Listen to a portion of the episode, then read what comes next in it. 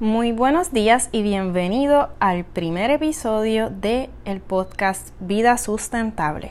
Estaremos ofreciendo y aceptando consejos de cómo aportar con pequeños cambios a un estilo de vida sustentable. Nos enfocaremos en la disminución de basura en el día a día, así como otros temas relacionados al cuidado del planeta. Y bienvenidos nuevamente y el tema para el día de hoy será la copa menstrual. La copa menstrual, que muchos tabú, que muchas preguntas, que muchos mitos, que de todo nos dicen de la copa menstrual y que las chicas no nos atrevemos a comprarla de una vez y por todas. Bueno, me hice la tarea de preguntarle a varias chicas eh, cuáles eran sus preguntas a la hora de comprarla y en una experiencia personal, ¿cuál fue, cuáles fueron mis preguntas. Una de ellas, y yo creo que fue la primera pregunta, ¿de qué material estaba hecho la copa menstrual? ¿Será segura la copa menstrual? ¿Me causará a mí alguna enfermedad? Eh, ¿Tendré derrames? ¿Molestará la copa? ¿Y qué tiempo yo puedo tener la copa puesta?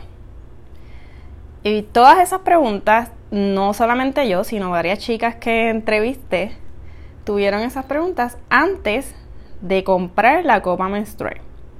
Yo te soy sincera y sincero porque este podcast probablemente lo escuchan algunos chicos y yo tengo esposo, mi esposo no para nada, él no, no estaba receptivo en cuanto a la copa menstrual. Incluso la empecé a usar y él no la encontraba. Él pensaba que no, que eso era malo, como todo. Y nada, así que esto es para mujeres y para hombres.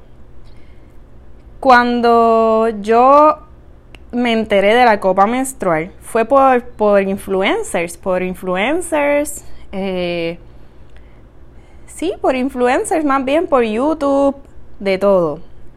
Para yo adquirir la copa menstrual, yo vi un sinnúmero de videos por YouTube. Yo busqué un sinnúmero de información de la copa menstrual. O no fue una decisión de que quiero usarla, mañana la compro, ya la usé. No, yo también tuve los mismos miedos que probablemente tengas tú o algún familiar antes de comprarla. El resumen después de comprar la copa y después de llevar meses usando la copa es que yo la amo. Nadie, ninguna mujer te puede decir que ama la regla. Y yo en estos precisos momentos no me doy cuenta que mi regla pasa.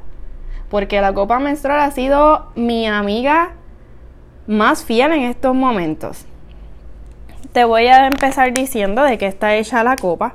La copa menstrual está hecha de silicón quirúrgico el silicón que usan en las cirugías, así que no tenemos este no tengamos este miedo de que nos va a hacer daño ni nada porque es lo que se usa en las cirugías.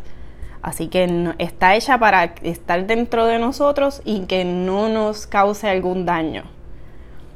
Aunque es pequeñita, porque la copa menstrual es pequeña, te cabe en la palma de la mano, puedes recolectar el flujo menstrual de hasta 12 horas. Me detengo.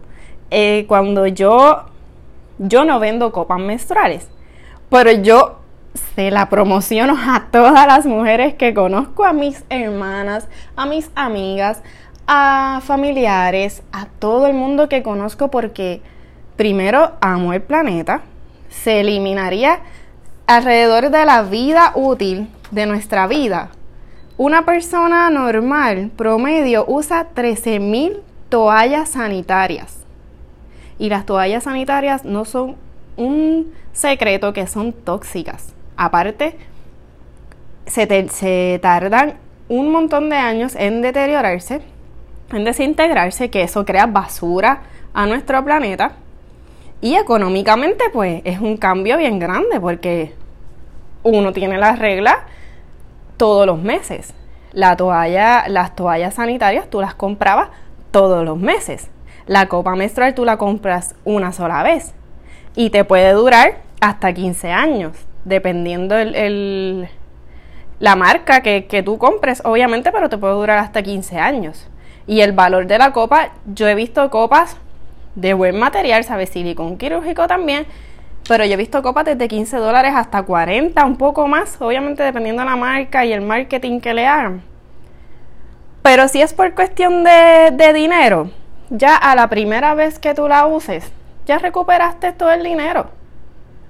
Si es cuestión de, de ecología, de, de ser ecoamigables, ya la primera vez que tú la uses eliminaste un montón de basura. Seguimos por acá. Eh, bien colocada, la, la, copa tú le haces un pequeño doblez y la introduces. La primera vez que yo la usé, no me la estaba colocando bien y sí tenía, te tengo que ser, les tengo que ser honesta, sí tenía un poco de molestia, pero era porque no me la estaba colocando de la manera correcta. Ya la segunda vez que la utilicé, no la sentía. No la sentía y tú la puedes usar hasta 12 horas y no tienes derrames. Si te la colocas bien, no tienes derrames, no te pasa nada. Que eso es una de las cosas que me dicen mucho las chicas cuando yo se les digo, ah, no, pero yo soy abundante. Sí, pero otra cosa, vienen diferentes tamaños. Yo soy mamá, tengo una niña, así que yo uso el tamaño large, el tamaño grande. Pero hay tamaños pequeños para las personas que no han tenido hijos. Y si, si tú piensas que eres de flujo abundante, pues puedes usar la grande también. Eh, solo para tú usar la copa, solo necesitas esterilizarla en, agua hirviendo y ya, eso es todo, ya la puedes volver a usar. La lavas, la esterilizas con agua hirviendo y ya la puedes volver a usar. No es algo tan complicado como pensamos. Este. Otra de las preguntas, bueno, ya hablamos del tiempo que podemos tener la puesta, puede ser hasta 12 horas. En, aquí en Puerto Rico, una, una jornada laboral normal es de 8 horas. Yo puedo salir de mi casa, llegar al trabajo y estar toda la jornada laboral sin cambiarme la copa. Y no pasa nada, no hay derrames ni nada.